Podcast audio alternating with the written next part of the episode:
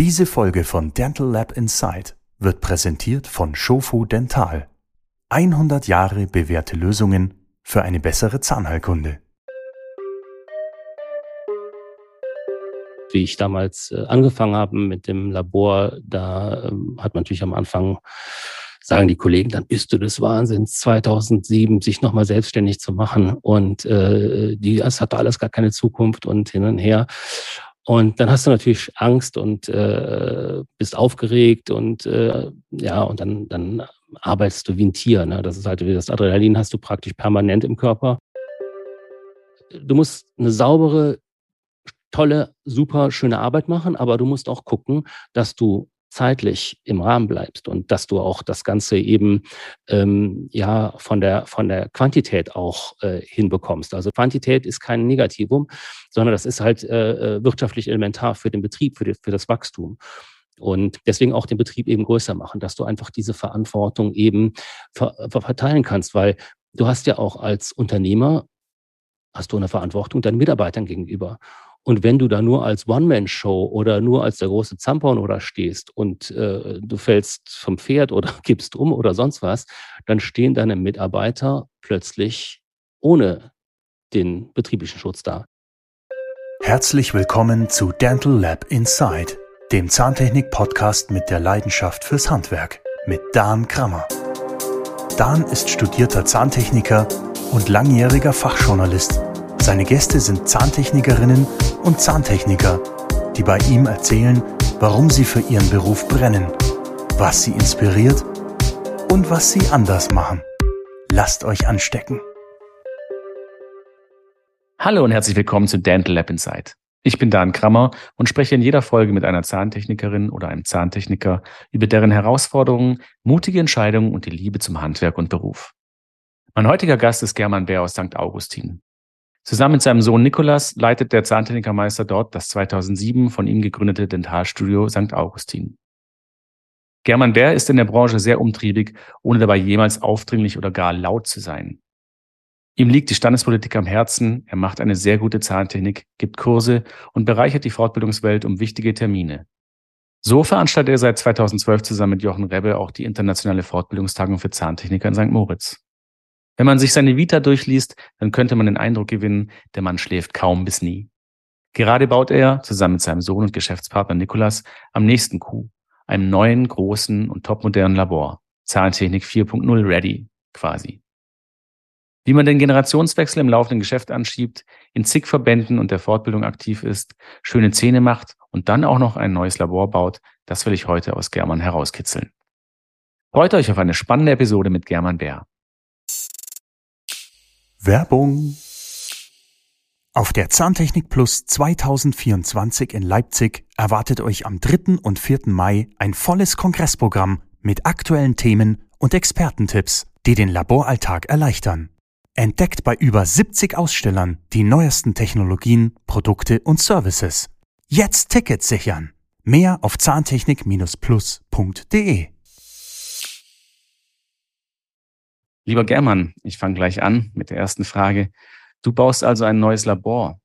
Warum und was wollen dein Sohn und du damit erreichen? Ja, lieber Dan, erstmal vielen Dank, äh, dass ich äh, hier zu eingeladen wurde. Ja, ein äh, neues Labor.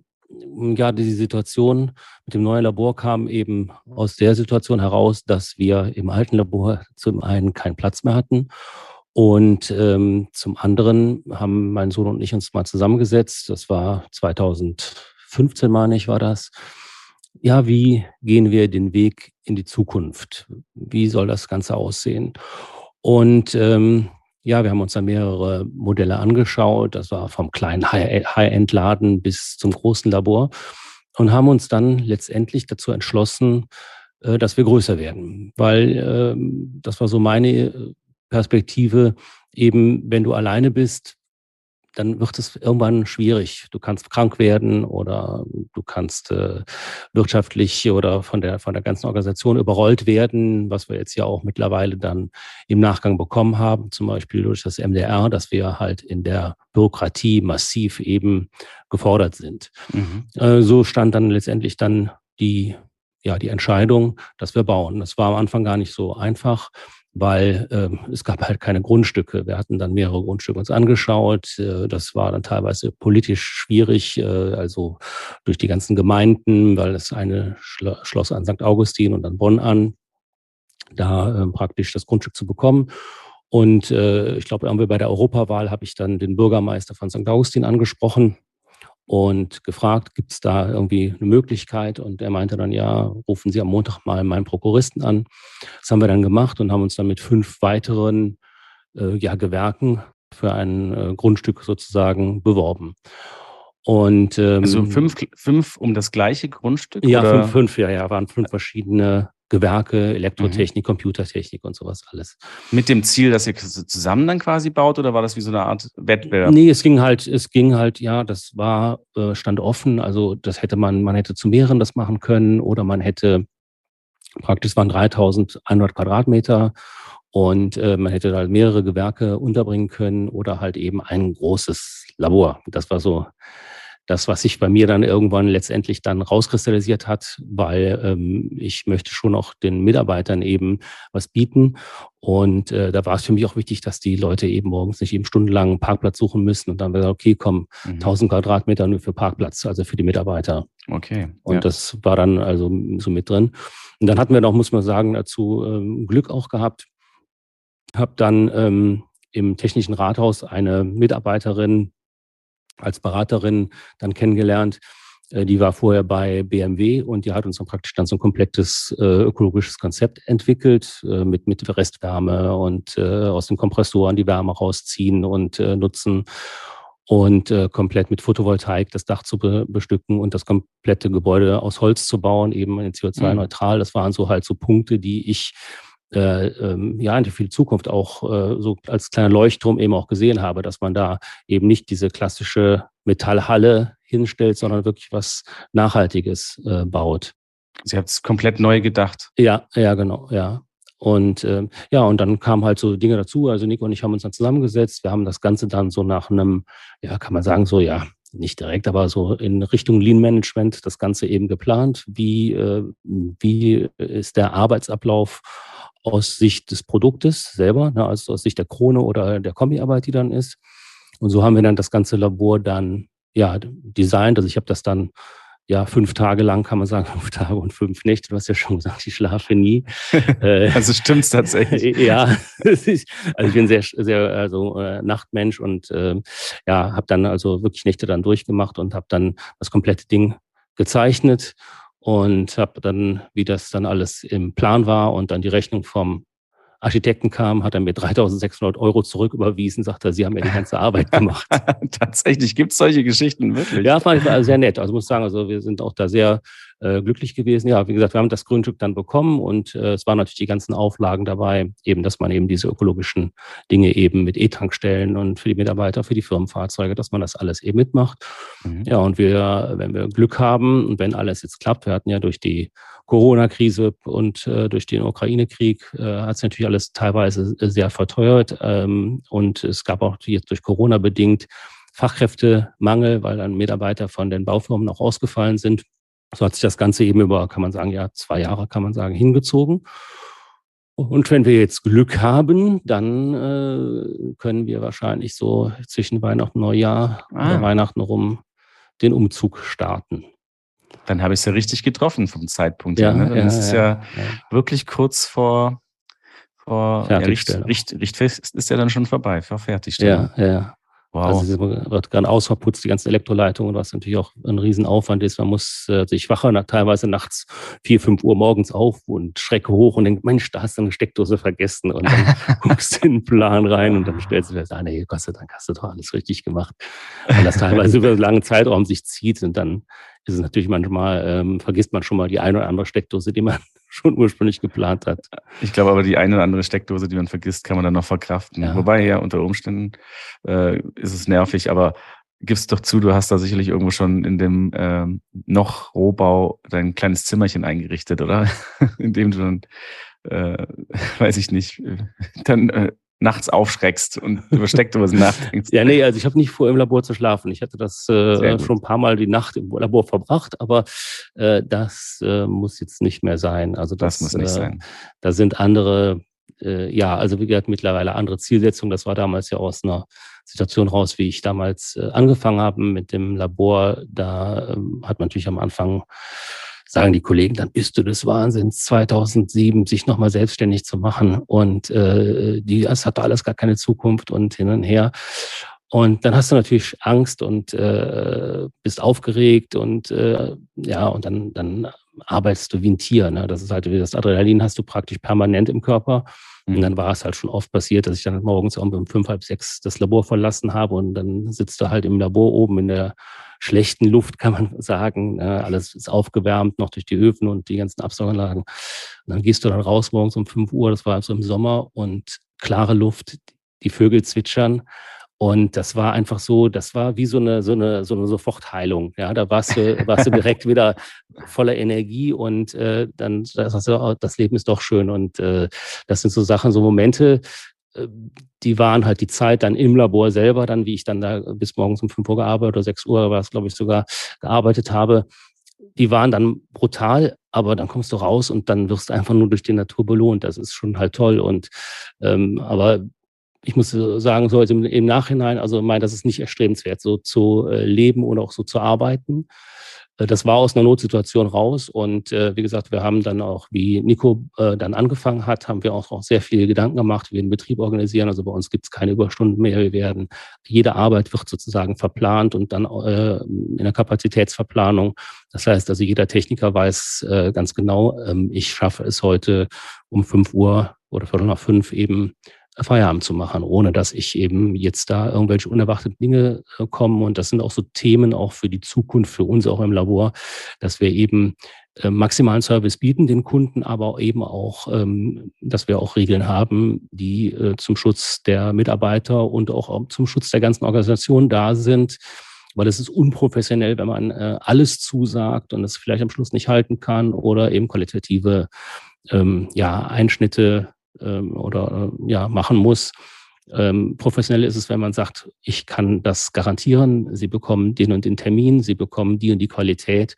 Und das geht halt nur eben in einer guten Organisation. Und das ist auch ein Thema für uns auch, wo wir mit den Praxen auch in einer engen Kommunikation stehen. Und mittlerweile kann man wirklich sagen, bis auf einige kleine Ausnahmen, das hat man immer mal, der Patient findet den Urlaub und so.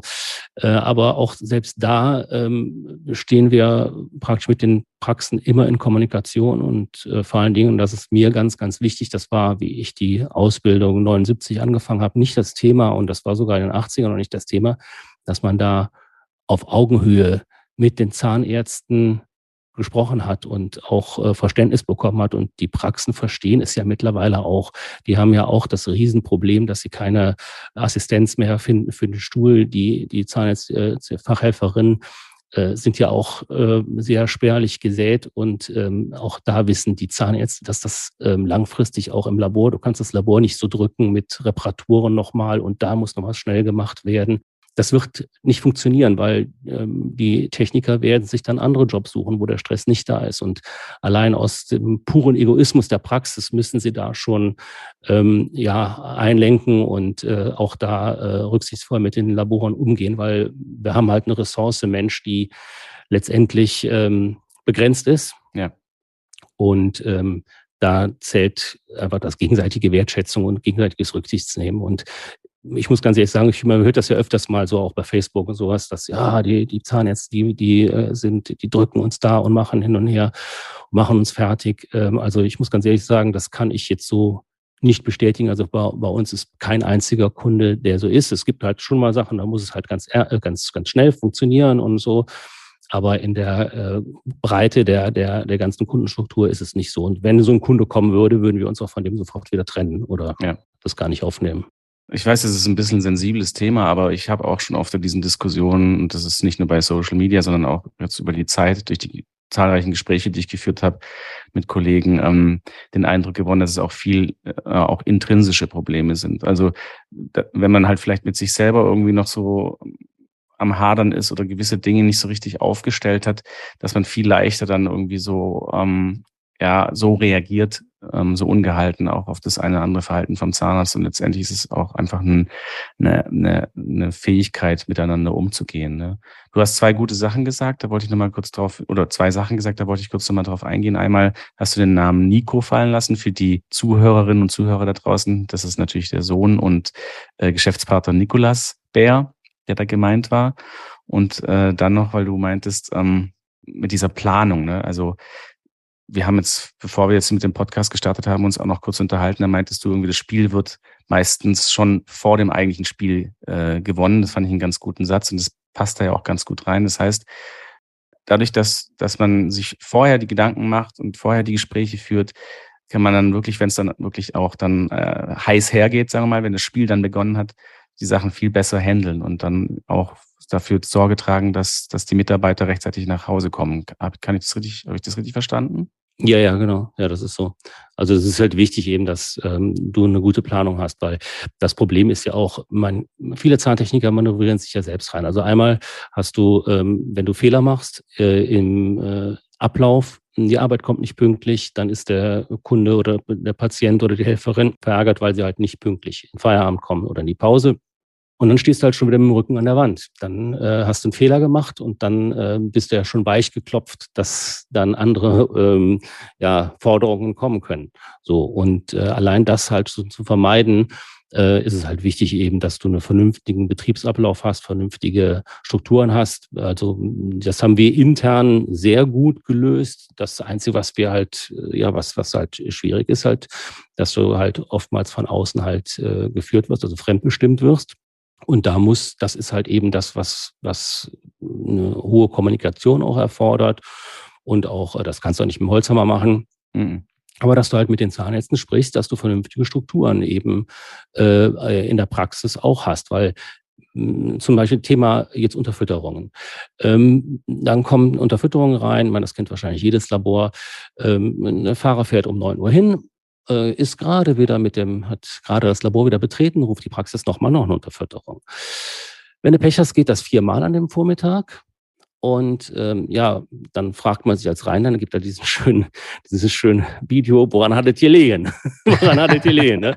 Und ähm, ja, das liegt daran, weil auch teilweise die Kommunikation in den Praxen nicht dementsprechend ähm, funktioniert äh, wenn man mit den Behandlern dann selber spricht, dann sagen die Menschen, es wäre mir viel lieber, wenn ich morgens früh um äh, 9 Uhr so vier, fünf äh, Unterfütterungen habe. Äh, die holt der Fahrer ab und dann können die, für, die in einer vernünftigen Zeit, von mir aus bis anderen Morgen oder am Abend noch, je nachdem, was es ist, können die Arbeiten abgearbeitet werden und gut ist. Mhm. Reparaturen sind ein anderes Thema, die, die musst du halt zwischendurch eben dazwischen ja, schieben. Ja. Das kann nicht sein, dass Patient dann äh, praktisch zahnlos durch die Gegend läuft. Aber ähm, so Unterfütterungen sind halt, äh, das sind, äh, wird die ja, sind planbar. Ja, und, und das, die, äh, was wir auch immer, was ich sehr gerne mag, ist halt einfach, dass man die Termini richtig verwendet im Beruf. Und ähm, die Unterfütterungen laufen bei den meisten Laboren auch unter Reparaturen. Das ist aber keine Reparatur, sondern ist eine Instandsetzung. Und eine Instandsetzung und Erweiterungen sind planbar. Die sind in der Praxis geplant, schlagen aber leider im Labor oftmals ja, wie, ähm, ja, wie Raketen ein. ja, und verursachen dann Chaos. Und wie gesagt, wenn man das planen kann, das machen wir mit unseren Praxen, die melden solche Sachen im Vorfeld ein. Einzige Unwägbarkeiten sind drei Zähne sind zu erweitern, dann kommt die Arbeit, das sind acht. Aber kann ja mal ja, passieren. Ja, genau. Und ähm, ja gut, aber wie gesagt, also das ist halt diese Organisation, diese Planung, diese Zusammenarbeit mit den Zahnärzten ist halt wichtig und die Zahnärzte sagen, Mensch, mir ist das lieber und der Patient an sich ist es gewöhnt. Der klar sind die verwöhnt, die sagen auch, ich, wenn die Oma sagt, oh, ich stehe aber nicht vor 11 Uhr auf und dann komme ich um halb zwölf in, in die Praxis und dann möchte ich gerne um vier Uhr meine Unterfütterung wieder zurückhaben, meine Prothese so. Wenn die aber zum Allgemeinmediziner gehen, zur Blutabnahme, dann hat das bis 9 Uhr stattzufinden, dann kommt das genau. Labor und dann ähm, wird, wird das Blut abgeholt. Und äh, das Gleiche ist äh, mit, mit jedem Verständnis, wenn die Patienten diese Regeln kennen, äh, läuft das im Labor genauso. Richtig, das ist alles nur eine Frage der Optionen. Wenn ich natürlich zig Optionen biete, nutze ich oder würde ich natürlich auch gerne die für mich bequemste klar. nutzen. Ja. Aber mir muss, mir muss klar sein, und das ist auch vielleicht ein kleiner Erziehungseffekt, dass solche Dinge halt nicht einfach so immer auf Zuruf gehen und dass sowas eben, wie du so schön ausgeführt hast, planbar ist. Ja, wir müssen ja Nachhaltigkeit, wir müssen ja diese Nachhaltigkeit für unseren Berufsstand äh, müssen wir ja, ähm, ähm, ja garantieren letztendlich. Ne? Das Ja. ist halt wichtig für die lange, für die, für die, man muss immer die kleinen Ziele, die man so hat und dann, aber wie gesagt, man muss das große Ziel haben und das gilt letztendlich, dass der Beruf äh, weitergeht und die Betriebe weiter existieren. Absolut. Hm, Darf ich da noch eine Frage nachschieben? Da würde ich aber auch schon die nächste große Frage anstoßen. Und zwar, ähm, hast du da einen konkreten Tipp an die Kollegen? Weil ich kann mir vorstellen, dass jetzt äh, Kolleginnen und Kollegen, dass jetzt einige sagen, ja, das klingt ja ganz gut, aber wie soll ich das in meinem Alltag integrieren?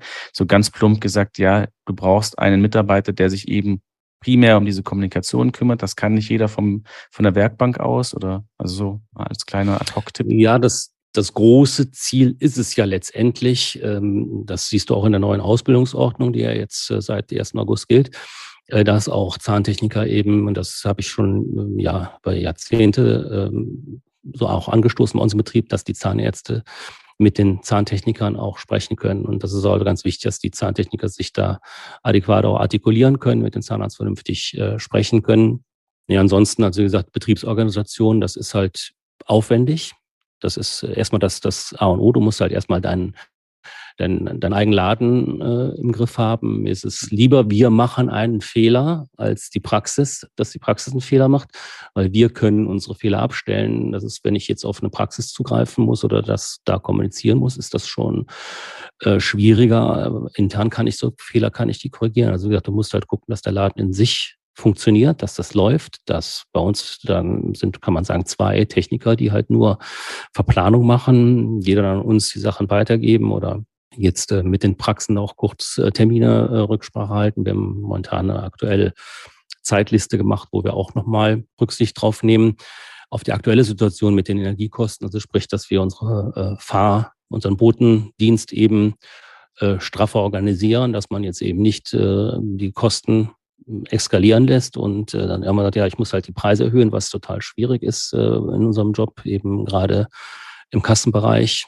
Und ähm, ja, das ist halt Betriebsorganisation ist letztendlich alles. Und dieses Chaos wird oftmals fremdgesteuert von außen und da musst du dich irgendwann äh, zusammensetzen und musst auch im, im Labor auch äh, mit Technikern Allianzen bilden, wenn du halt nur alleine bist. Ich habe jetzt das Glück, dass ich das mit meinem Sohn zusammen mache, dass wir uns auch da ähm, aussprechen und äh, auch ähm, nicht permanent immer drüber sprechen, aber wo wir uns auch wirklich mal eine Zeit nehmen, wo wir irgendwie sagen, komm, wir fahren mal da und dahin und äh, reden mal in Ruhe darüber, nicht so zwischen Tür und Angel oder ja, und jeder oder jeder hat so sein Projekt, wo dran arbeitet und dann tauscht man sich aus. Und das kannst du auch natürlich auch mit Technikern machen, die Techniker mit, mit einbeziehen und ähm, jeder hat irgendwie Leute, die halt so ein bisschen ja, das können und äh, dann muss man den Menschen auch das Vertrauen schenken, den Mitarbeitern und äh, die Leute auch aufbauen. Und äh, wie gesagt, das sind ja vielfach auch jetzt diese Nachfolgeregelung ist auch mal so ein, so ein Thema. Mhm. Äh, es ist oftmals so, dass was ich festgestellt habe, dass die Alten halt eben nicht äh, loslassen, Loslassen. können. Ja. Und das ähm, machen wir anders oder äh, da habe ich auch viel von den anderen Leuten gelernt. Also du musst nicht alle Fehler immer selber machen, guck einfach, was die anderen machen und, und dann äh, reflektierst du darauf. Ja, sehr gute, sehr guter Ansatz, ja. Also es ist mal wieder die gute alte Kommunikation und auch die, ähm, die Fähigkeit, Potenziale zu erkennen und dann entsprechend darauf zu reagieren. Ne? So, jetzt aber hier zu meinem nächsten großen Punkt. Ähm, sorry, dass ich das jetzt, dich jetzt so abwürge, aber ich habe es ja schon in der Anmoderation erwähnt, aber du bist seit 2012 auch fest mit St. Moritz verbunden. Hat dieses Fortbildungskonzept deiner Meinung nach überhaupt noch Zukunft? Ja, es ist immer schwierig, halt über die Zukunft zu sprechen. Das Einzige, was wir jetzt äh, verändern können, ist nicht mehr die Vergangenheit, die ist ja schon vorbei. Die Zukunft, die kommt noch, da kann man auch nichts dran machen. Wenn, dann können wir es nur hier und jetzt aktiv ähm, eben ändern. Also nur mal kurz so auf die Vergangenheit. Also ich bin, habe 99 den Meister gemacht und habe dann so in diesem ganzen Stress der Meisterprüfung gesagt, Mensch, du fährst da mal nach St. Moritz. Ich hatte viel davon gehört und äh, bin dann 2000, habe dann meine mein Geld da zusammengekratzt und ähm, bin dann da hingefahren mit einem kleinen äh, heute würde ich sagen, ist es im Kulm die Besenkammer gewesen. Also ich als Zimmer hatte, nee, so ein kleines Zimmer, so mit so mit so drei geteilten Matratzen, also so ganz, ganz, ganz äh, alt, äh, glaube noch nicht renoviertes Ding. Und habe da wirklich tolle Menschen kennengelernt. Also mein erster Tag war, wie ich da angekommen bin, der Lutz Wolf war ehemaliger VDZI-Präsident, der ich stand dann, bin dann am, am Sonntag war ja noch kein Kongress, bin auf die Piste gegangen, bisschen Ski gefahren, was ich 16 Jahre lang nicht gemacht hatte und stand dann im Lift mit dem Lutz Wolf und äh, da habe ich gesagt, äh, guten Tag, Herr Wolf, mein Name ist Bär, ich bin auch Zahntechniker. Und das war eigentlich sehr, sehr nett. Also mit Lutz Wolf hatte ich dann, also bis zu seinem Tod eigentlich eine, äh, immer wenn wir uns gesehen haben, war immer sehr, sehr kollegial, freundschaftlich und äh, tolle Gespräche auch gehabt. Und äh, das gilt auch für ganz Moritz. Ich habe sehr viele tolle Menschen da kennengelernt und ähm, muss sagen, also ohne St. Moritz wäre ich vielleicht heute nicht da, wo ich heute mhm. bin, weil ich auch da viel ja von den Menschen kennengelernt habe. Du, du lernst ja die ganzen Referenten. Also ich habe ja sieben Jahre da äh, aktiv, also massiv jedes Wochenende Vorträge und sowas gehalten auch. Und ähm, da sieht man sich kurz auf einem Kongress, dann quatscht man ein bisschen. Das ist halt auch ein bisschen macht ein bisschen Späßchen, ist ein bisschen oberflächlich das Ganze. In St. Moritz lernst du die Menschen kennen.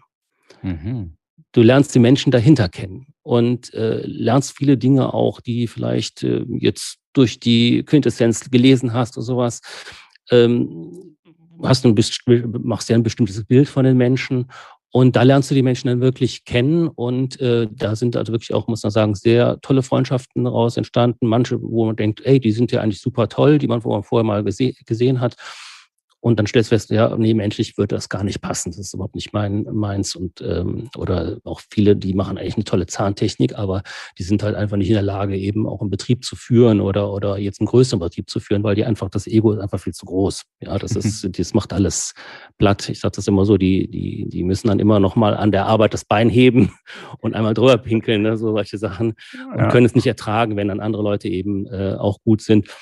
Aber wie gesagt, St. Moritz hat mich da ähm, äh, sehr weit gebracht, sehr viele Leute kennengelernt. Und äh, was auch noch so ein Punkt war, äh, äh mein Sohn war damals, glaube ich, äh, ja Anfang des zweiten, zweiten Lehrjahrs, habe ich ihn mitgenommen und äh, habe dann von, äh, von den Kollegen, ja, bist des Wahnsinns, so einen jungen Kerl äh, mitzunehmen. Und ähm, also Nico fand es toll. Er, wir sind dann zurückgefahren, habe gesagt, und was, nimmt, was nimmst du? Der Sohn von Jochen Rebbe war auch mit dabei, der Tom. Und ähm, ja, was nimmt ihr denn zurück äh, mit aus diesem, von diesem Kongress, von dieser Woche Kongress? Was nimmt ihr da mit? Ja, Nico meinte dann, ja, hm, ich habe festgestellt, ich muss noch sehr, sehr viel lernen, so, so Implantatprothetik, digitale Planung am Computer mit äh, Implantaten und die ganze Chirurgie und Betriebswirtschaft. Also, oh, also da äh, kommt noch viel auf mich zu. Und ähm, Sag ich, ja, aber was, was nimmst du jetzt so mit nach Hause? Sagt er, ja, also was toll war, ich habe mit Professoren von Hochschulen gesprochen, von Universitäten, super nette Leute, habe mit Chefs der Dentalindustrie gesprochen, mit super erfolgreichen Laborbesitzern, die mit 300 Mann Labore und, oder mehrere Labore haben und äh, super erfolgreichen äh, äh, Zahntechnikern, die äh, richtig äh, tolle Zahntechnik machen, wie, wie Jan Holger Bellmann zum Beispiel und, und Christian Hanker und so. Und ähm, ja, sag ich ja, und was, was, was ziehst du da für Schlüsse raus? Sagt er, ja, die haben alle am Anfang Dreck gefressen, die haben sich alle hart, die haben alle hart gearbeitet. Da ist keiner irgendwie mit einem goldenen Löffel äh, groß geworden oder durch, durch äh, ähm, Beziehungen und so, sondern die haben sich alle hart hochgearbeitet. Und das war so für ihn auch so ein Punkt, wo er gesagt hat, so, es geht nur dieser eine Weg, eben sich hart über Kompetenz eben hochzuarbeiten. Und das, äh, was Nikolas jetzt kann oder macht, das basiert auf seinem Willen und auf seiner Bereitschaft, auch diese, diese äh, Dinge eben auch äh, ja, anzunehmen und auch äh, sich hart eben für den, für, den, für den Job eben auch zu qualifizieren. Ne, er hat sich, er hat seine Qualifikation eben nicht dadurch bekommen, dass er mein Sohn ist, sondern er hat sich das wirklich selbst erarbeitet. Und das ist letztendlich, äh, habe ich immer gesagt, dass du kannst es nicht per Dekret, kannst du nicht zum Chef werden, sondern du musst, du musst es sein und, äh, ja. und können. Und äh, das macht er wirklich gut. Dann kann man aber schon sagen, dass natürlich dieser St. Moritz-Moment auch ein bisschen vielleicht sein Moment war. Also nicht zu weit gehen, aber vielleicht hat das schon auch ein bisschen was ausgelöst. Ne? Definitiv. Und, und wie gesagt, und von daher, also ich kann diese Veranstaltung einfach nur, ähm, ja, nur da, äh, also empfehlen, weil du lernst fachlich eine ganze Menge, aber das muss ich, also dieses, diese Social Affairs, die, die da mhm. drumherum stattfinden, das hat mich am meisten weitergebracht. Das ist wie auf Meisterschule machen. Auf der Meisterschule, was lernst du? Du lernst ja nicht in der Schule, du lernst das meiste, lernst du von deinen Kollegen. Tipps und Tricks und, und, und Erfahrungen und sowas. Und, ja. und das ist da eben auch. Netzwerk du, baut man ja auch schon auf. Genau. Und wenn du da, und äh, das sind halt Situationen, wenn du da auch Leute, du hast da erfolgreiche Laborbesitzer, äh, mit denen ich morgens äh, die, äh, die ganze Nacht durch irgendwo da in, der, in St. Moritz in der Kneipe gesessen habe und äh, die total frustriert waren und fertig waren. Und dann baust du dich gegenseitig äh, wieder auf, du sprichst und spielst Dinge durch und, äh, und dann rufen die dich an, Mensch, äh, diese, diese, diese Nacht, wo wir da gesprochen haben, das hat bei mir einen Schalter umgelegt, jetzt läuft's wieder und so. Das sind so die Dinge, also du, du lernst einfach, du bist nicht alleine. Ne? So, also das ist kannst du auch anders haben, aber ähm, das war einfach so eine tolle Sache und äh, alle Probleme, die du im Labor hast, die, die hat jeder, die hat jeder. Es ist nicht, ist, mhm. da, und jeder, der sagt, der hat sie nicht, der lügt. der lügt. Jeder hat die gleichen Probleme, Ängste und, und Probleme. Das ist, äh, ist bei allen gleich.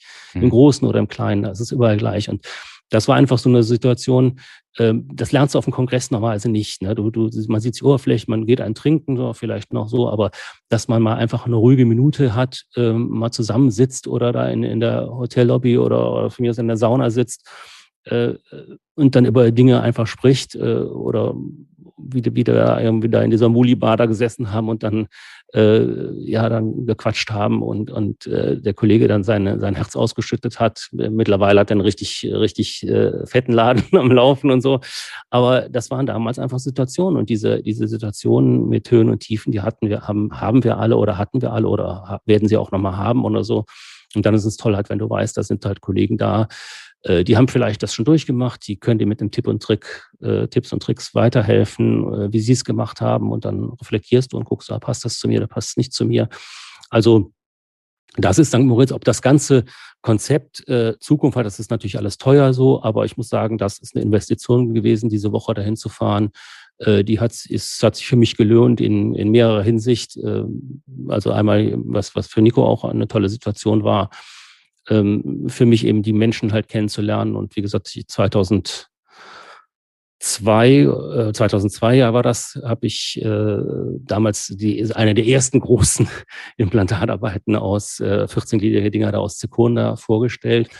Und äh, da hat der Rolf Herrmann mich ja angesprochen und sagte, Mensch, äh, hast du nicht äh, Lust, einen Tagesvorsitz zu machen? Das habe ich dann gemacht und so bin ich dann nach und nach reingerutscht. Und Professor Stüttgen, der die medizinische Leitung hatte, meinte, Mensch, Herr Bär, wollen Sie nicht meinen Job da mal da übernehmen? Und ich habe gesagt, nein, wir wollen halt immer auch, dass ähm, eine Universität eben als wissenschaftliche Leitung mit da ist. Und ähm, das haben wir auch weiter beibehalten. Wir wissen noch nicht, ob es nächstes Jahr stattfinden wird, weil IDS ist ja und jetzt durch Corona bedingt die Industrie ist da jetzt, äh, äh hat sich sehr stark auf die IDS fokussiert und hat da sehr viel Energie und wahrscheinlich auch Geld reingelegt, nachdem die letzten Jahre ja nichts stattgefunden ja. hat dass es durchaus sein kann, dass wir das erst wahrscheinlich erst 2024 äh, wieder machen. Das muss man mal gucken.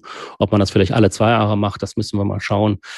Ähm, Wäre schade, aber wie gesagt, man muss auch da wieder mit der Zeit gehen und auch gucken, wie die, äh, ja, wie die Dispositionen auch der Industrie auch sind. Weil ohne Industrie geht das nicht. Ja. Geht's nicht. Das ist halt wie der Herr Höhnes auch so gesagt hat, ohne die Sponsoren letztendlich funktioniert's nicht. Dazu ist es äh, zu teuer und äh, wie gesagt, wir auch nicht machen das letztendlich für für, für, ja, für die Veranstaltung. Da ist halt nicht kein Geld mit zu verdienen, aber es ist einfach eine tolle Zeit, die ähm, da ist. Und wie gesagt, ohne Industrie-Sponsoring und ohne Industrieunterstützung funktioniert es nicht. Ihr habt den Staffelstab quasi aufgenommen, ja. Und ja. ich meine, schöner kann man es eigentlich auch nicht sagen. Also ich fand das jetzt echt clever, wie du diese Antwort gegeben hast, weil du hättest natürlich jetzt hier voll vom Leder ziehen können, aber du hast einfach auch diesen emotionalen Aspekt äh, von Moritz herausgearbeitet.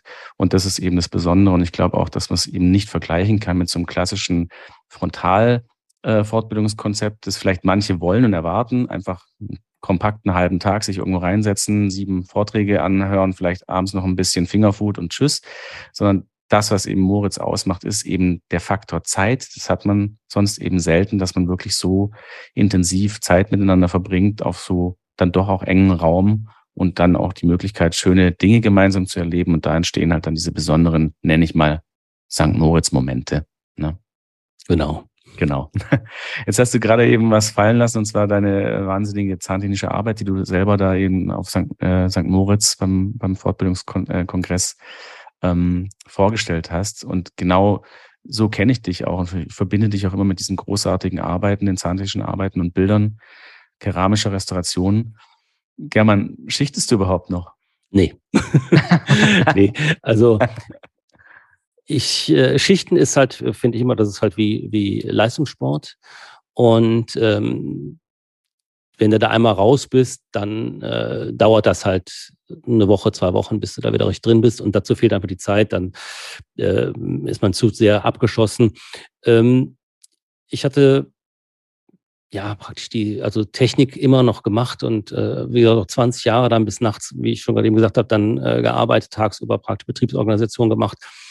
Und ähm, aber was bei mir so, so entscheidend war, wie ich habe äh, sehr, sehr intensiv halt mit der Universität in Bonn zusammengearbeitet und habe dann für äh, Professoren dann die, die Arbeiten dann hergestellt. Und irgendwann war das so viel geworden, habe ich das mal an eine Mitarbeiterin weitergegeben, die das auch sehr schön gemacht hat. Aber der Professor hat natürlich sofort gesehen, das ist nicht ganz, ganz meine Handschrift gewesen und war da ein bisschen, bisschen sauer. Und da habe ich gesagt, okay, ab dem Punkt, jetzt gehst du hin und bildest konsequent aus die Leute, so dass das eigentlich, dass die das perfekt machen können, also dass du alle Blickwinkel mhm. weitergibst. Das habe ich eigentlich schon immer gemacht, also auch als, als Techniker oder Abteilungsleiter, dass ich mein Wissen vorbehaltlos weitergegeben habe. Das hat mir dann die Möglichkeit gegeben, also ich habe damals sehr, sehr viel Teilkronen Inlays und sowas gemacht, dann habe ich das wieder an Auszubildende weitergegeben. Dann hatte ich dann Luft gehabt, ich war da sehr interessiert, so dass wir so, so ja, wann war das? Ja, so, ich glaube 88 rum. Ähm, äh, 84, glaube ich, war das schon so, ja, 84 angefangen so damit, äh, mit äh, Implantatprothetik. Und das habe ich dann bis 88 so richtig dann forciert, das Ganze, je, egal was, was kam, äh, alles wurde dann gelesen.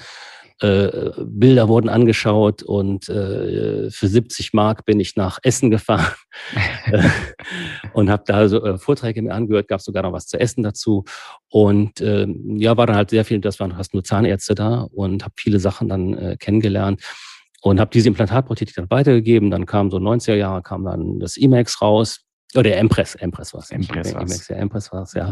kam später, dann ja. habe dann äh, da äh, mit rum experimentiert, habe dann komplette Vollkronen aus Empress gepresst, die dann teilweise mir um die Ohren geflogen sind.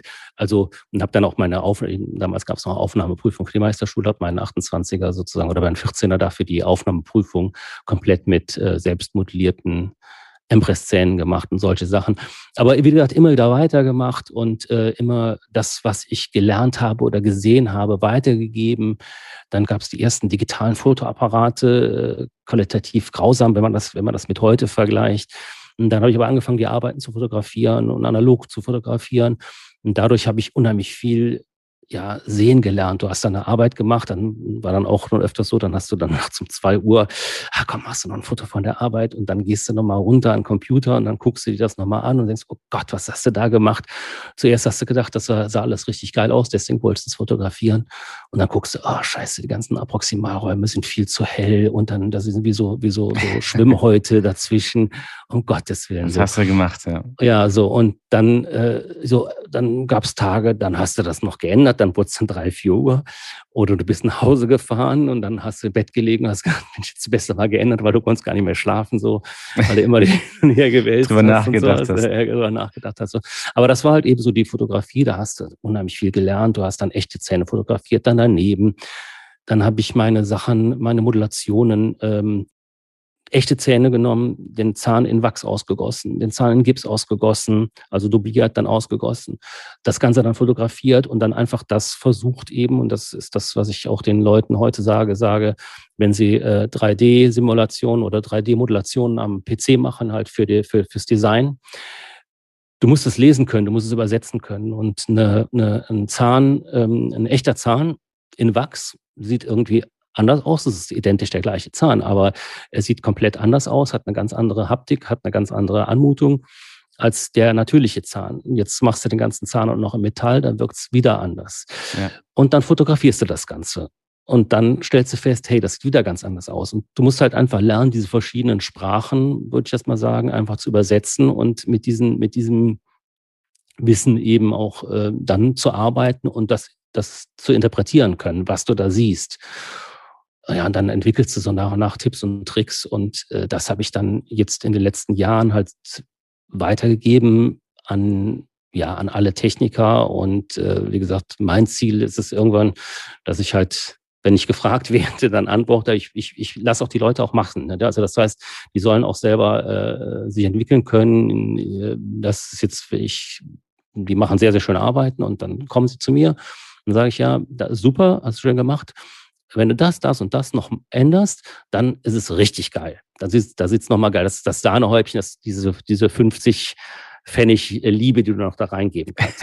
und dann hast du Leute, die sagen, ah ja gut, und ich sage, das musst du jetzt nicht machen, das kannst du am nächsten Tag machen, kannst du jetzt machen, das ist äh, denen frei überlassen. Und dann hast du Leute dabei, die machen es. Und dann hast du Leute dabei, die machen es eben jetzt nicht. Und äh, das ist aber denen ihre Entscheidung, weil dass ich auch immer sage, alles, was du machst, alles, was du tust, das tust du nicht für mich, das tust du nicht für den Patienten oder für den Zahnarzt, das tust du nur für dich.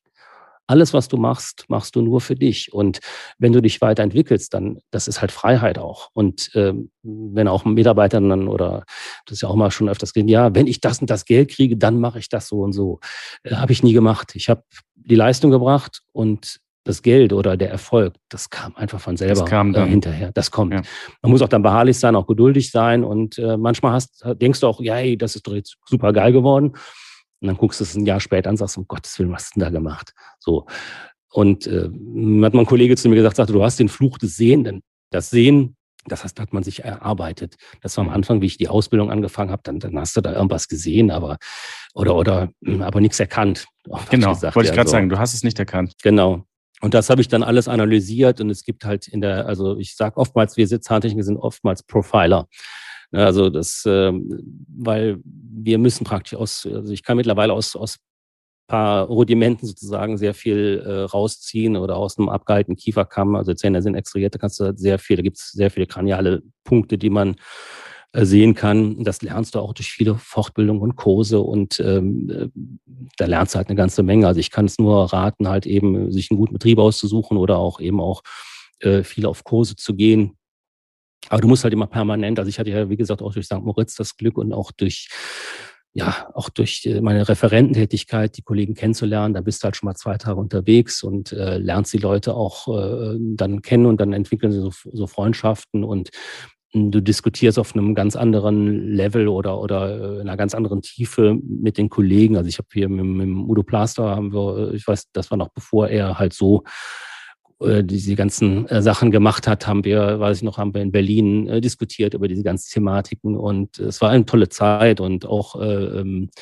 auch super äh, mit Jörg Stuck, der hat ja hier in Köln hier ähm, äh, gewohnt, ja. ja, war hier aktiv und ähm, das war auch toll. Der hat mich dann auch ein paar Mal angerufen, sagte, ja, äh, hast du nicht Lust vorbeizukommen? Und dann äh, mal auf dem Kurs, sagte, ich habe da einen Platz frei, hast du nicht Lust mitzumachen und vorbeizukommen? Kannst auch noch einen Mitarbeiter noch mitnehmen und so. Und das sind auch, da habe ich auch viele Sachen auch von ihm gelernt und aber auch, was immer toll war, einfach diese persönlichen Gespräche, auch der, der Mensch, der dahinter ist. Mhm. Und dass das eben nicht eben, äh, ja, alles so glorifiziert ist, sondern dass äh, die ganzen Kollegen, jeder hat die gleichen Problemchen, Ängste und wie man angefangen hat und auch so seine kleinen, und das ist eben, das finde ich immer eine ganz schöne Sache, das versuche ich auch mit den Mitarbeitern ähm, weiterzugeben. So, was sind so deine kleinen Eselsbrücken, deine kleinen äh, Tipps und Tricks, wie du dich selber eher motivierst oder über eigene Defizite hinwegkommst. Und das ist mal ganz schön, wenn du dann auch mit anderen Kollegen sprichst, super erfolgreichen Kollegen sprichst, die auch alle, jeder hat so seine, seine Defizite und äh, wie er damit umgegangen ist. Und äh, das ist eben wichtig, dass du dann halt einfach, ähm, ja, dich, du musst einfach mal den, ich sage immer, den, den ersten Schritt der Treppe, den musst du, den musst du gepackt haben. Und dann weißt du schon mal, wie du auf die erste Stufe kommst und dann weißt du auch, wie du auf die zweite Stufe kommst. Wie es weitergeht. Ja. ja, und das Schöne ist, dass du dich eben irgendwann mal immer selber an, an deinen eigenen Haaren aus dem Sumpf ziehen kannst. Das ist eben, das ist das Wichtige und nicht einfach alles bricht über dir zusammen und es ist alles scheiße und hin und her.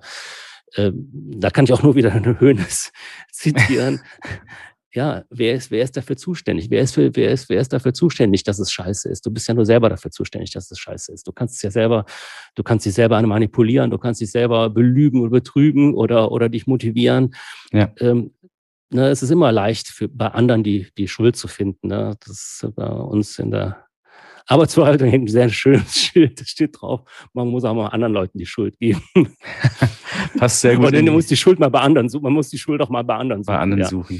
Ja, nein, aber wie gesagt, du musst halt immer, du musst halt immer, also es geht ja nicht immer um Schuld oder so, sondern einfach, du musst dich halt einfach motivieren, du musst dich pushen und letztendlich alles, was du tust, tust du nur für dich. Das ist halt ein ganz, ganz wichtiger Punkt. Und Kollege hat mal gesagt, dem habe ich eine Praxis, äh, habe ich als, als, als ähm, äh, bei, einem, bei einem Kurs äh, in Berlin äh, eine Praxis äh, kennengelernt, die gerne mit uns zusammengearbeitet hätte. Und da habe ich gesagt, ja, nee, also ich mache, arbeite generell nur mit Praxen äh, praktisch direkt in der Umgebung, wo die ich auch innerhalb von 30, 40 Minuten erreichen kann, weil es mir wichtig ist, eben mit dem Patienten auch eben zu kommunizieren und mhm. auch zu sprechen. Und den habe ich dann einen anderen Kollegen äh, äh, empfohlen. Der rief mich dann an und sagte, Mensch, der hat im ersten Monat hat die Praxis 15.000 Euro Umsatz gemacht. Wir sind jetzt äh, bei 50.000 pro Monat. Eine Riesenpraxis ist das. Und dann sagte er, dafür lade ich dich in St. Moritz auf ein Bier ein. So. Und sagte, äh, sag ich, ja, sag ich, für 50.000. Kannst du mir mal ein paar Biere bezahlen? Sagte, ja, ja, German, aber denk dran, das Leben ist ein Spiegelwald alles, was du tust, kommt irgendwann auf dich wieder zurück. Schöner und, Satz. Äh, fand ich eine ganz tolle, äh, ganz tolle Metapher und äh, muss sagen, das stimmt auch. Ich kann das nur bestätigen. Irgendwo, wenn irgendwas ist, irgendwo kommt immer wieder ein Licht auf dich zurück und äh, genauso, was du negativ tust, kommt auf dich zurück und genauso auch das, was du positiv tust. Und das fand ich eine sehr, sehr schöne, schöne Beschreibung der ganzen Sache. Siehst du, jetzt hast du gezeigt, dass du nicht nur nicht mehr schichtest ne? und dass Zahntechnik mehr ist als nur Technik und Handwerk. Ähm, du hast jetzt auch schon ein paar solche Sachen heute hier genannt. Aber gibt es denn noch andere Themen, denen du dich annimmst und denen sich die Zahntechnik stellen sollte, neben der Technik? Ja, also die Zahntechnik, wie gesagt, es geht ja auch um ja eine Weiterentwicklung des Berufs. Wir haben ja, also ich meine, das ist jetzt nicht Sache, ja, oder vielleicht doch auch Sache der Zahntechnik. Also die, ähm, die Mediziner haben ja, ähm, arbeiten ja sehr, sehr stark auch mit, einem, mit, mit Ethik auch. Mhm. Und äh, ich finde auch, das sollten wir uns auch auf die Fahnen schreiben, eine gewisse e-, Ethik, auch eine gewisse Wertigkeit unserer Arbeit. Wir machen wirklich tolle Arbeiten und äh, auch wertvolle Arbeiten, die wird in Zukunft noch wertvoller werden, also definitiv, das ist so. Und äh, diese, diese, ähm, diese Ethik, die sollten wir uns ähm, auch ein bisschen ja, auf die Fahnen schreiben. Ähm, das ist einmal die Verantwortung eben dem Berufsstand gegenüber. Das kann man jetzt sehen mit Innung oder VDZI-Arbeit. Aber auch, das fängt auch schon an in der Ausbildung, also im Betrieb, also dass ich mich dazu entscheide, eben auch Auszubildende zu nehmen und äh, nicht einfach immer diese Thematik, ja, äh, die sind halt eh nur in der Berufsschule, dann sind sie nur krank, dann Urlaub und die haben eh kein, keine, keine, äh, keine Einstellung mehr zur Arbeit.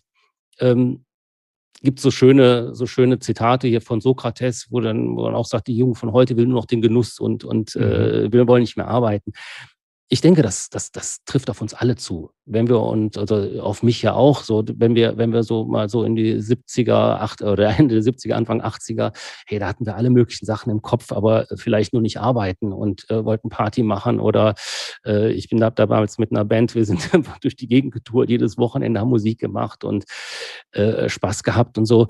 Ähm, und, und, oder andere sind in den Diskurs gegangen.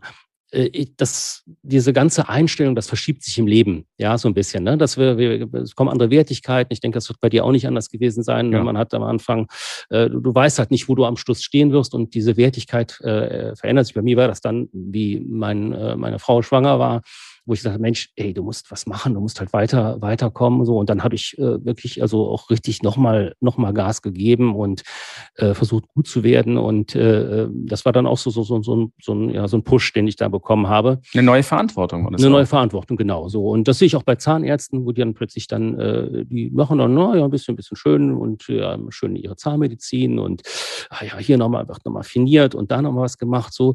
Ja, und dann äh, habe ich dann auch festgestellt, ja, dann kommen die ersten Kinder Kinder und dann äh, äh, kommt aber plötzlich Musik in die Bude, weil dann äh, wird auch geguckt, so, dass nicht nur die Arbeit schön ist und das ist auch eben Thema, auch was ich dann für mich auch äh, festgestellt habe.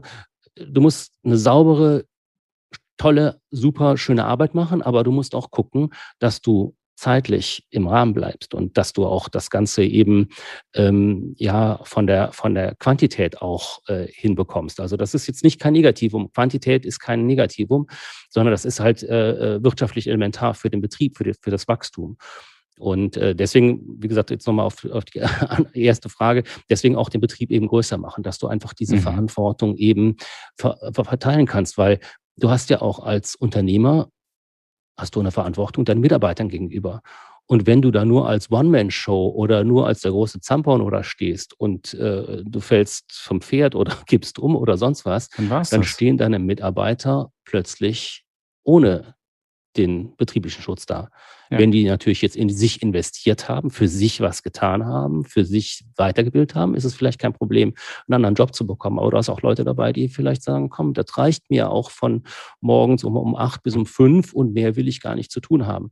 Aber auch denen gegenüber und den, deren Familien gegenüber hast du auch eine gewisse Verantwortung. Und das war mhm. für mich auch so ein Punkt, wo ich sage, okay, ähm, wir machen das Ganze breiter und wir verteilen auch ein bisschen so die Verantwortung und dass so ein Laden auch mal ohne dich funktioniert. Das muss sein. Ja, du musst, das, deswegen musst du halt diese DNA oder äh, dieses, diese, äh, diese Dinge eben weitergeben. Und du hast immer, irgendwo ist immer ein Mensch, der das versteht und es weitermacht. Der geht vielleicht irgendwann mal, wo du dann sagst, hey, das ist super, der kann vielleicht den Laden mal übernehmen. Die gehen dann, aber dann musst du dich auch mal fragen, so hast du da genügend Perspektiven Investiert. aufgezeigt, ja. ja, oder auch, auch äh, oder hast du dich selber auch ein bisschen auch zurückgenommen und eben auch die, die nötige Wertschätzung entgegengebracht. Das ist ja oftmals das Problem, dieser Stolz teilweise so, äh, ich habe das selber am, am eigenen Leibe erlebt, äh, wo ich mit einem Partner zusammengearbeitet habe, äh, ja, die dann nur noch sagen, ja, jetzt, jetzt zeige ich dem jungen Bock mal, äh, wo die Grenzen sind oder, oder dem werfe ich jetzt mal Knüppel zwischen die Beine. So, ja. das, das, das ist halt nicht, das ist, ist total dumm letztendlich. Ne? Du musst halt gucken, Aber es passiert, wir sind ja Menschen. Halt, ja, ne? das ist so. Das ist einfach dieser eigene Stolz oder, oder, boah, dem einen geht's was leichter von der Hand und das ist aber immer, äh, oder, oder der hat viel bessere Ausgangsmöglichkeiten. Jeder hat, jeder, der später geboren wird, hat andere Ausgangsmöglichkeiten. Ne? Das ist, also wenn ich so jetzt, ich bin äh, am Computer, äh, mein erstes Handy hatte ich, glaube ich, irgendwie das war irgendwie 99, 98, 99 so. äh, das waren ja einfach nur so, so riesen, riesen Knochen. Da war noch nicht viel mit, ich glaube, das, da habe ich auch meinen ersten, ich glaube, ja, 94 habe ich meinen ersten Computer äh, gehabt. Ja, und wenn ich jetzt meinen Sohn sehe, dann sagt der Papa, geh mal beiseite, alter Mann, sag einfach, was du willst. Ich mach das dann, das geht viel schneller. Ja, das ist doch, wenn jungen Leute, ey, das geht so ratzifatzi, ne? Und dann, ja, du weißt halt, wo es hin, äh, wo du hin willst, so. Und äh, ich sage immer, das Analoge ist so der Benchmark, ne? Wie du, wie, wie, wie geil eben letztendlich so eine Teleskopkrone ineinander passt, dass du keine Ränder siehst. Äh, das äh, kannst du, das ist halt so der, das ist das, was wir kennengelernt haben, so. Und das ist halt so der limitierende Faktor, wo bin ich dann und sage so, hey, wenn wir digital eben Teleskop Teleskoparbeiten herstellen, dann will ich das Ergebnis haben, mhm. wie es früher mal analog war. Und, ja. äh, und das sehen die jungen Leute und die haben auch die Möglichkeiten, da äh, sich dahin zu bewegen auch. Ja. So, German, jetzt sind wir schon echt so im Schweinsgalopp hier durchmarschiert und sind eigentlich schon bei der vorletzten Frage unseres Podcasts, meines Podcasts angelangt. Das sind jetzt diese beiden letzten Klassikfragen, die ich jedem meiner ähm, Gäste stelle. Wenn du ein dentales Produkt mit auf eine einsame Insel mitnehmen könntest, welches wäre es und warum? Ja, ein dentales Produkt. Also ich glaube, ich würde kein dentales Produkt mitnehmen. Also so laut ist aber die Frage. Ja, ja, okay, dann, okay, dann lass mich so beschreiben. Also äh, ich denke auch, äh, dentales Produkt ist auch Denken, ja, also Planen ah. und Denken. Also ich würde, also ich würde äh, ja letztendlich ein klares Denken mitnehmen und was natürlich total wichtig ist, eine körperliche Unversehrtheit. Mhm. Äh, also wenn ich jetzt so an, an diesen Film, ich glaube Lost hieß der, glaube ich, hier mit, mit, mit ähm, äh, wie ist er hier, mit äh, Tom Hanks. Tom Hanks. Auf der einsamen Insel. Und ich finde schon, also das ist halt wichtig, dass du dann eine gewisse, äh, ja, klares Denken hast und dann kannst du dich auch dementsprechend wieder aus den, mit den Haaren aus dem Sumpf ziehen und auch weiterkommen. Ich denke auch das klare Denken und diese, diese, dieses, diese Fähigkeiten, handwerkliche Fähigkeiten und das körperliche Unversehrtheit ist letztendlich das, das Entscheidende. Also auch nach wie vor, egal was du machst, auch in der Zahntechnik, äh, ob du digital oder analog arbeitest, äh, die Software im Kopf, die muss funktionieren. Und deine äh, Hände müssen funktionieren, weil das ist letztendlich das, das, das macht das Ergebnis aus. Das macht das Ergebnis aus. Sehr ja. schöne, sehr schöne Antwort, sehr kluge Antwort. Und noch ganz kurz für unsere Zuhörerinnen und Zuhörer: Es war nicht Lost, es war so eine Serie, die kein Ende finden wollte, sondern so, genau. Castaway verschollen. Ach, Castaway Gas, genau, ja, ja genau, genau. Ja, genau Mit dem, äh, ja, sehr gut mit dem Basketball, die dann, dann als genau, Freund Wilson. genau. Wo auch immer dieser Name herkam. Wir wollen jetzt keine ja. Schleichwerbung machen. Ach so. Ja, der hieß ja so. Von der bekannten Marke. Ähm, und was ist für dich dann gerade der absolut heißeste Scheiß in der Zahntechnik, lieber German? Der heißeste Scheiß ist letztendlich ja einfach das Wissen. Also das Wissen, was wir heute erworben haben, diese Expertise, die wir, die wir uns im Laufe der Jahre erworben haben. Es, also wenn ich mir an meine Anfangszeiten erinnere, ey, da musstest du die Quintessenz damals noch im DIN A5-Format. Stimmt. Hast du gelesen, da gab es ja auch noch nicht so tolle Fotografien, so, dann äh, war es echt äh, für einen Zahntechniker an sich, äh, war, hast du Glück gehabt, wenn du auf einen Kurs geschickt worden bist und so. Heute hast du natürlich tolle Sachen, dass du halt im Internet praktisch äh, super tolle Arbeiten weltweit siehst von tollen Zahntechnik, tollen Handwerkern, äh, die wirklich super äh, tolle Sachen machen. Und ähm, ja, also ich finde einfach diese Expertise, dieses Wissen, was wir heute haben, diese, diese Möglichkeiten eben für die Zukunft eben gut aufgestellt zu sein und äh, ja praktisch auch äh, ja eben auch analytisch eben äh, Sachen bewerten zu können, Progno Prognosen zu wagen und äh, sich weiterzuentwickeln. Also ich kann es jetzt nur mal, ich meine, wir sind ja jetzt eigentlich fast durch, aber wie gesagt, es ist ein ganz großes Thema für die Zukunft. Wir haben eine riesen Zukunft als Zahntechniker, muss ich nochmal sagen. Und ich kann auch jedem Betrieb auch nur empfehlen, ähm, jetzt in den VDZI oder beziehungsweise in Innungen einzutreten, weil das ist ein ganz, ganz wichtiges, wichtiger Punkt, weil die Kollegen da, äh, da arbeitet keiner dagegen, da macht sich auch keiner die Taschen voll. Die, äh, da wird sehr, sehr viel im Hintergrund gemacht und es ist echt verdammt, verdammt schwer, dass wir haben ganz, ganz harte Verhandlungspartner äh, in der, bei den Krankenkassen und in der Politik. Äh, das ist, wird immer sehr ja, läppsch oftmals formuliert und äh, da wird der ganze Frust am VDZI oder an den Innungen abgeladen. Also der ist, äh, das ist mit Sicherheit einer der größten underrateden ähm, Organisationen, kann man sagen, in der Zahntechnik, die echt, echt verdammt viel äh, für den Berufsstand tun. Und ähm, ich sehe, habe es ja gerade gesagt, ich sehe es auch als eine ethische Verantwortung für die Zukunft an, weil in den nächsten 30 Jahren wird sich praktisch die Situation eben der extremst behandlungsbedürftigen Patienten verdoppeln. Das hm. ist mathematisch belegbar. Ja. Und ähm, das heißt, äh, im, im, schlimmsten Fall kommen wir dann auf eine Unterversorgung mit Zahnärzten und Zahntechnikern zu. Und äh, ich denke, dem Zahntechniker wird dann auch in der Zukunft eine sehr hohe Verantwortung eben auch entgegenkommen. Und ich denke auch, die äh, finanzielle Situation für die Zahntechniker wird sich dann im Laufe der Zeit ändern. Wenn man, Otto Walkes hat ja mal gesagt, äh, selten war, blieb dür. Also seltene Ware bleibt teuer oder wird teuer. Genau. Das wird in der Tat so sein und auch durch die Digitalisierung, das ist halt einfach ein absolut notwendiger Schritt, um effizient arbeiten zu können, um auch in der Zukunft eben die Versorgungssicherheit für die Patienten zu garantieren. Genau.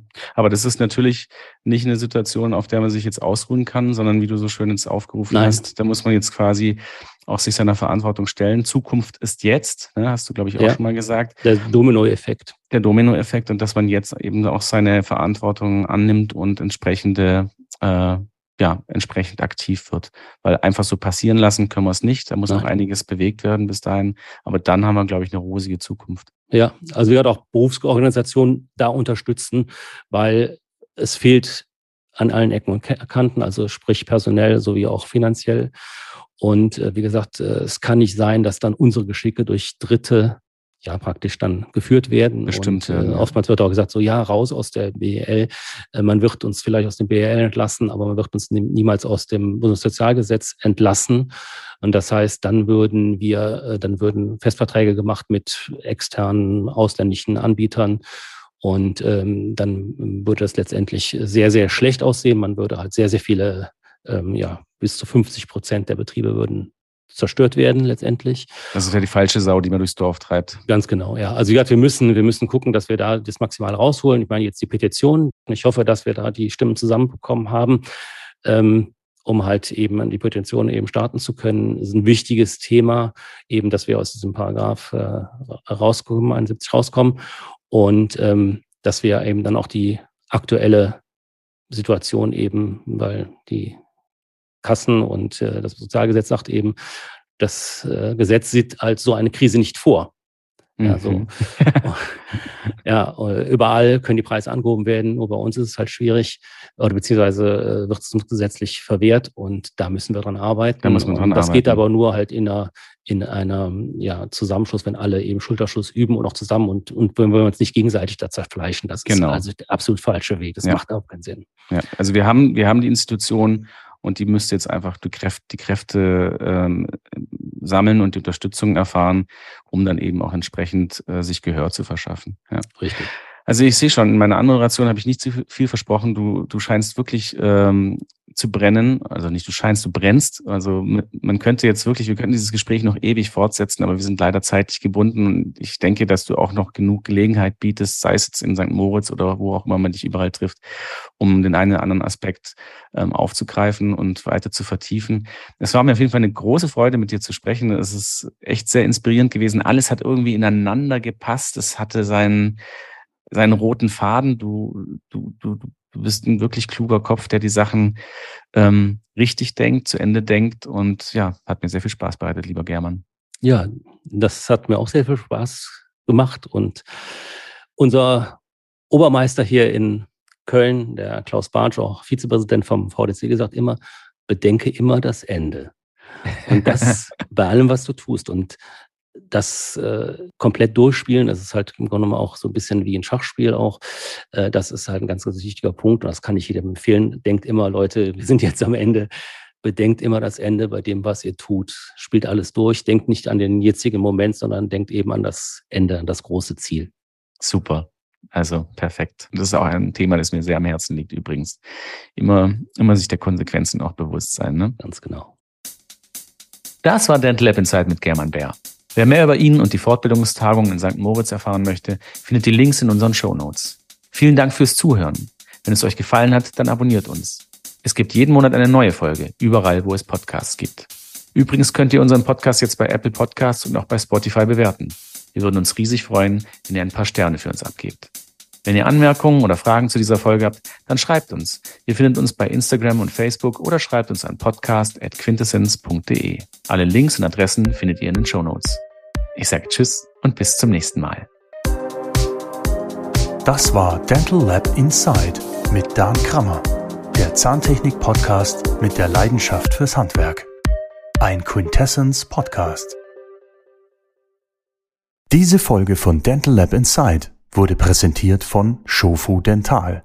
100 Jahre bewährte Lösungen für eine bessere Zahnheilkunde.